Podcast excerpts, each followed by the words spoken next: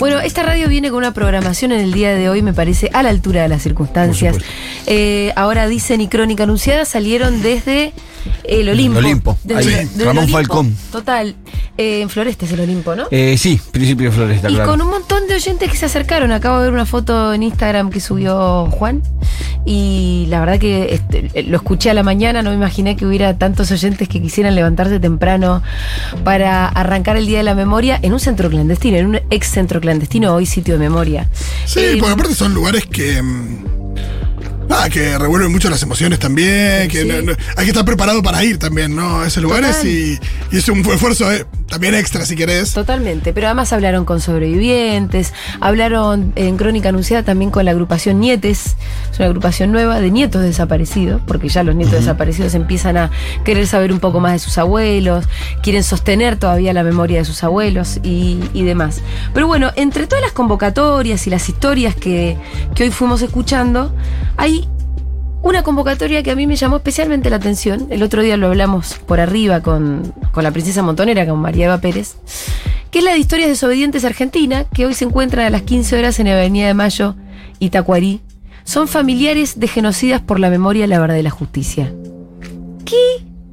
¿De qué estamos hablando? Sí, de hijos de genocidas, hijos, hijas de genocidas que se rebelaron contra sus progenitores. Sí, que Eh, en muchos casos se, los menciona como progenitores justamente por eso, ¿no? Y como porque- padres. Exactamente, porque bueno, ser, ser padre me parece que es un, por ahí, no lo puede, no lo querés, no lo puedes reconocer como tal. Pero bueno, se lo vamos a preguntar a nuestra entrevistada, es Erika Lederer, integrante del colectivo Historias Desobedientes, abogada, poeta, militante por los derechos humanos y autora del libro No lo perdono, de Editorial Planeta. Erika, ¿cómo estás? Julia Mengolini, Fito Mendoza y Pitu Salvatierra te saludan. ¿Qué tal? Hola Julia, ¿qué tal? Hola chicos. Erika, Hola, ¿qué bueno, gracias por atendernos. Nos pareció... No, gracias a ustedes. Eh, obviamente una historia conmovedora, la tuya, que a mí me gustaría, la verdad, compartirla con, con los oyentes, porque además me parece que es otra óptica, ¿viste? Bastante, a 46 años ya del golpe de Estado, una historia, otra óptica diferente y obviamente también muy valiente, recontra valiente. Muy valiente. Eh, Sí, a contanos un poco. 46 años del golpe de Estado Sí. cívico, militar y religioso, ¿no? Sí, y eclesiástico militar. Decíamos que cada vez se le, se le adosan instituciones, ¿viste? Eh, Sí. Que hay que ir reconociendo la responsabilidad que también la sociedad civil tuvo y demás. Pero bueno, Sí. contanos, contanos tu historia. ¿Quién fue tu progenitor o tu papá o como le quieras decir? Mira, nosotros eh, nos agrupamos como ex hijos. Sí, Eh, ahí Claro. con, ah, con esto queremos decir como una de- desfiliación, ¿no? Sí. En relación a los progenitores. Eh, porque como ustedes bien dijeron, llamar los padres es, eh, la verdad, una palabra muy difícil o que les queda demasiado grande. claro. Eh, yo soy hija del segundo jefe de la maternidad clandestina de Campo de Mayo, eh, de una persona que, va, de un sujeto que era eh, el obstetra en esa maternidad, hacía los partos, y después las madres y otros y hombres eran tirados, arrojados al, al río de la Plata, ¿no? Con los llamados vuelos de la muerte. Eh, ese era eh, el sujeto que me que me parió, digamos Sí, eh, porque en su momento abuelas me hizo el ADN pensando que podría ser hija de desaparecidos. Sí, que y él no, mismo- y yo- te podría haber choreado, digamos. Claro. ¿Cómo? No, que él mismo, estando, eh, siendo uno de los apropiado. responsables de una Sí, maternidad, podría se podría haber apropiado, choreado. claro. Sí, sí, por supuesto. Pero el tema es que es- eh, esta persona no solo no se arrepintió, sino que eh, estaba seguro de lo que había hecho estaba bien. Sí, Eh, por eso no podemos perdonar ni, ni reconciliarnos con, con, e- con estos con esta mirada de la historia que pretende de vuelta en, eh, un do- a través de los dos por uno o Sí. beneficios procesales hablar de la teoría de los dos demonios o el negacionismo, ¿no? Eh, Eh, este sujeto, como le llamás vos, además se suicidó. Sí, cuando iba a caer detenido. Ah, Qué bronca Eh, eso, ¿no? ¿Cómo? la No. salida fácil. La salida fácil, me parece. Eh, sí, y la salida que, Va, ¿cómo lo todavía, que todavía propugnan desde diversos sectores como La Nación, por ejemplo, donde eh, hablan del buen soldado, esto es textual y literal, Sí. de artículos de La Nación donde hablan del buen soldado, el que se lleva todos sus secretos a la tumba, ¿no? Sí. Para no, digamos, para fortalecer el, la, digamos, la impunidad. Esto es lo único que hizo, el, el- el- la solución que tomó de suicidarse, lo único que hizo fue fortalecer la impunidad. Y sí. Y hay, no al- hay algo que es- hay algo que hay que reconocerle a los milicos, que es que el pacto de silencio no lo rompió ni uno solo. No, y no lo rompían las familias, por eso nosotros como hijos eh, desobedientes lo que hacemos es romper ese pacto de silencio, ¿no? Para que no vuelva a ocurrir y para que se sepa que lo, lo mismo que pasaba eh, en los centros clandestinos también pasaba en muchas de nuestras casas, ¿no? Erika, imagino que intrafamiliarmente también había silencio, yo no sé, vos, ¿a qué edad te empezaste a dar cuenta de la participación de, de- de tu progenitor en la dictadura? ¿Y cómo fue ese proceso hasta que, hasta que realmente dijiste basta y no sé, te fuiste de tu casa, no sé bien qué es lo que ocurrió, Sí. pero eh, ¿cómo, ¿cómo fue ese proceso? ¿Cómo comenzó? Mira, a partir de los nueve años empiezo a dudar porque sale escrachado en un diario Nueve años. Claro. Sí, Fa. a muy temprana edad, es un proceso que fue muy largo. Y hay varias historias de, de hijos, de ex hijos de, de genocidas que son similares, ¿eh? Mm. que a partir de la misma edad empiezan a dudar por diversas, diversas razones, ¿no? Eh, en particular fue por un scratch que salió en el diario y ellos eh, se enojaron mucho, lo, lo recortaron y se y lo escondieron y yo no entendía por qué había cosas que en mi casa se hablaban y no podían salir de casa y en la escuela se estaba festejando la vuelta con Alfonsín, la Sí. democracia y, y la vergüenza de ser de que mi viejo todavía usaba uniforme, ¿no? Y, y el enojo que tenía hacia todo lo que podía ser, como él llamaba, subversivo. Sí. Este, a los nueve años yo le pregunto si se había matado además, ¿no? Le, le hice esa pregunta. Sí. Y la respuesta fue que sí, y de esa respuesta no se vuelve. Digamos, cuando un padre puede hacer eso, eh, primero, éramos un hogar católico, aunque yo sea eh, agnóstica, era, eh, vengo de un hogar católico, entonces tenés primero los mandamientos, no matarás y después los médicos tienen un juramento hipocrático por el cual no pueden, digamos, no solo no pueden hacer eso, sino que además tienen que salvar las vidas, ¿no? Eh, con lo cual, por todos lados hacía agua el discurso hegemónico paterno. Y después con el tiempo, digamos, la verdad que soy de leer mucho, de informarme, eh, y la realidad hizo que pueda ir armando un puzzle donde eh, la historia era otra, ¿no? Sí. No era la que se contaba en casa. Ahora, la historia tú- era otra. Tu historia es loca porque por lo general, en la mayoría de los casos, uno sigue el mandato familiar. ¿no? Claro. Entonces vos eh, poder- te- l- había altas ch- chances de que vos salgas con el mismo discurso. Sí, no sé qué pasó, vos tenés eh, hermanes. Por tengo, ejemplo, tengo hermanos y, y un hermano y piensa totalmente distinto y la verdad que, distinto a vos, eh, digamos, como más de la línea tu papá. exact, eh, que es literal. Sí. Y todo esto me costó la familia a mí, Mm.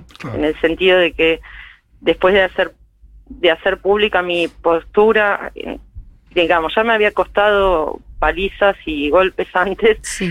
eh, y eso intrafamiliarmente, y después cuando lo hice público, de la ruptura familiar completa, ¿no? ¿Cuándo fue que lo hiciste público? ¿Cuando sacaste el libro o antes? No, antes, antes, eh, cuando iba a salir el 2 por 1 escribí un artículo para Anfibia Ajá. Y que causó bastante revuelo y después eh, etapa de página 12 en el, el 25 de mayo de 2017 que ahí bueno como era página tuvo mucha difusión y y yo llamaba eh, anteriormente había llamado a los hijos de genocidas a reunirnos no Sí, sí. eh, porque estábamos dispersos y ahí se forma la agrupación eh, Historias Desobedientes, que después, bueno, nos separamos y te- somos tenemos otra agrupación que es ex hijos de genocidas Ajá. por la memoria, la verdad y la justicia y eh, bueno, eso es un poco la historia. Sí. ¿Y son muchos más? Eh, ¿Hay muchos compañeros que tienen una historia parecida a la tuya? Sí, hay muchísimos, hay muchísimos. Erika, me me imagino, Erika, perdón, sí. sí. no, no, dale. No, me imagino también que quizás no por esto del pacto de silencio que mencionabas y demás, pero que, que ustedes pudieran haber escuchado información, digo, pensando que, que tu progenitor era obstetra, él podría haber tenido información respecto del destino de muchos de esos Sí.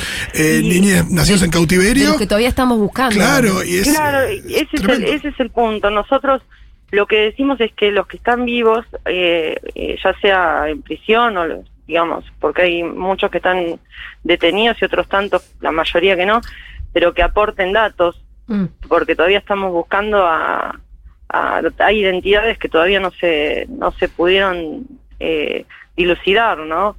Hay hermanos que buscan hermanos, hay abuelas que todavía buscan a sus nietos y no hay aporte de, de información, justamente por el pacto del silencio, ¿no? Im- Eh, Imagino también el, perdón, el, el dilema también respecto de tu propia identidad, ¿no? Porque vos creciste en un hogar con una formación, eh, fuiste descubriendo esto, saliste de ahí, pero digo, te apoyaste en otras personas. ¿Cómo hiciste para, para terminar siendo quien sos también eh, y plantándote de esta manera, ¿no? Pues es realmente increíble Mira. escuchar tu historia. el, todo sujeto se construye de manera autónoma, pienso, ¿no? Esto lo, ya lo decía Kant. Eh, uno no necesita tutores de conciencia. Eh, en mi caso, lo que tuve que hacer es deconstruirme para volver a construir sobre cimientos firmes, ¿no? Claro. Eh, esto que yo tenía no, no, no me servía, no era lo que yo éticamente eh, podía eh, aprobar. Entonces tuve que tomar otro camino, Sí. más difícil, más, eh, más arduo, más eh, feroz, pero era el único que moralmente podía tomar. Em, ahora, yo, yo decía hace un rato, es difícil romper con el mandato familiar, salvo que desde muy temprana edad vos te des cuenta que vivís con un hijo de puta. Era tu caso también, ¿no? O sea, por, sí. por lo que leí también te fajaba. Por eso te digo, eh, más de una oportunidad cuando, por ejemplo, yo simpatizaba con eh, partidos de izquierda eh, y estando en la universidad, eh, una vez regreso a casa de vacaciones y tenía toda la habitación requisada. Eh, re- requisar, para los que no entienden Sí. el término, es eh, cuando la policía da vuelta todas las, todo lo, lo que tengas, digamos. En mi caso era tenía la biblioteca tirada abajo, la- los sillones dados vueltas, etcétera, y dije cuando venga mi viejo me va a matar, Sí. cosa que sucedió eh, porque había encontrado un periódico de una de la Liga Obrera eh, de la Liga Obrera, no un partido de izquierda que había en ese momento que ya se disolvió. Este era poner el cuerpo para sostener ideas hasta el día, bueno, después de, de ese evento yo decido irme de mi casa Sí. y me fui con lo opuesto y nunca más volví. ¿Y no lo viste nunca más? Mira, lo vi en pocas oportunidades y en, y en las que le- lo vi le pregunté si se había arrepentido y la respuesta fue no, con lo cual no, no había mucho más diálogo posible, ¿no? ¿Hay algo que contás, Erika, respecto de la noche anterior eh, en la que a tu progenitor lo van a buscar después de que... Ah, sí. eh, que, que la verdad que también eh, te pone lo- los pelos de, de punta. Eh, no sé si lo que lo querés compartir. Mira, la noche anterior, por lo que los vecinos cuentan, eh, fueron varios autos negros eh, a, a avisarle, supongo yo, que iba a caer detenido. Ah. Con lo cual hablo del, del pacto del pacto del silencio, ¿no? Avisarle y no abras la boca también. Eh, eh, esto fue, este, este hecho ocurrió cuando se descubre la identidad del nieto 106, Pablo Gaona. Miranda, con el cual tengo una, una amistad entrañable. Eh, se descubre la identidad y que mi viejo había firmado el, pa- el- la partida de nacimiento falsa, ¿no? Sí. Apócrifa. Y por eso iba a caer detenido. Eh, y, y infiero que el tío de, de Pablo Gaona, el tío, digamos, por parte de los secuestradores, ¿no? Sí. eh, fue uno de los que habrá ido a avisarle también de que, de que bueno, que eluda la justicia de alguna manera. Sí, que lo iban a ir a buscar. No, Uno imagina también que una especie de submundo de, de gente que está en libertad en esa situación, digo, resguardando eh, ah, sus crímenes y tratando de proteger a otros. Mira, no es más que lo que no son más que los mismos eh, intereses de poder, digamos, son las mismas instituciones que permanecen eh, resguardando el silencio, los mismos, eh, digamos, la nación, eh, los grupos como Techín.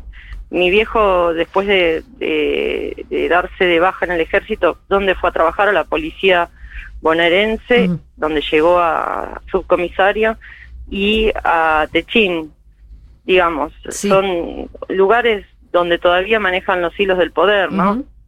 Y el discurso hegemónico. Por eso hay tantos civiles también que todavía no hablan, que estamos esperando que, digamos, cuando hacían las, cuando las patotas entraban a, a las casas y después desaparecía gente. Na- nadie vio esto, digamos, los vecinos sí veían y de eso no se habla. Son todavía la- las palabras que faltan que circulen para que podamos armar todo el puzzle este que falta armar de, de la historia argentina, ¿no? Em, sí, sí, hay responsabilidades que todavía, bueno, me parece que eh, somos en realidad uno de los países em, que más que más avanzó eh, en cuanto al castigo a sus genocidas. En eso sin duda. ¿no? Cuando nos comparamos duda. con Chile, con España, con países que tuvieron dictaduras, la verdad que acá tenemos que estar bastante orgullosos. Esto siempre Y lo digo. Respecto de España somos un ejemplo Sí, también, sí. Pero bueno, obviamente que avanzar sobre la responsabilidad civil, empresarial, es Más difícil. eh, más difícil, Sí. es más difícil, pero que sabemos Más que la difícil. hubo, ¿no? Igual cuanto, cuanto más pasan los años, un poco más difícil también se hace. Eh, Y bueno, ya pasaron 46 años sí, por eso. y, y cuando los genocidas se van van muriendo y se llevan la, el- gozan de impunidad o de beneficios procesales por, por edad avanzada, por ejemplo. Sí, Eh, Claro. de entrega de domiciliarias por edad avanzada, etcétera. sí, sí, sí, sí, o se Eso va pasa. muriendo. Erika, Sí. eh, te mandamos un abrazo enorme, gracias por haber compartido esta historia, que nos pareció una historia, la verdad que particular, original, que también, eh, bueno, aporta como una cosa nueva. Sí, no, y le da visibilidad 24. a, a- a personas que, que lo sufrieron desde otro lugar y Claro, que. claro, que también lo sufrieron, ¿no? Totalmente. Y que lo único que pedimos es memoria, verdad y justicia. igual que el sea, resto de la sociedad. Eh, eh, solo, solo eh, la consigna es la misma, ¿no? La lucha es la misma, por memoria, verdad y justicia. Te mandamos un beso enorme, sabemos que no debe haber sido para nada fácil, pero acá estamos recibiendo un montón de mensajes de oyentes también que... Sí, dando cuenta de lo valioso de, Sí, de Sí. tu testimonio y, y también. que te acompañan también. Te mandamos un abrazo enorme. Gracias, Julia, gracias, chicos. Hasta luego. Bueno, nos vemos por ahí por las calles. Era Erika Lederer, bueno, como ya estuvieron, estuvieron escuchando, integrante del colectivo Ex Hijos Historias Desobedientes y autora del libro No lo perdono, ella hija de genocida que desconoce a su padre.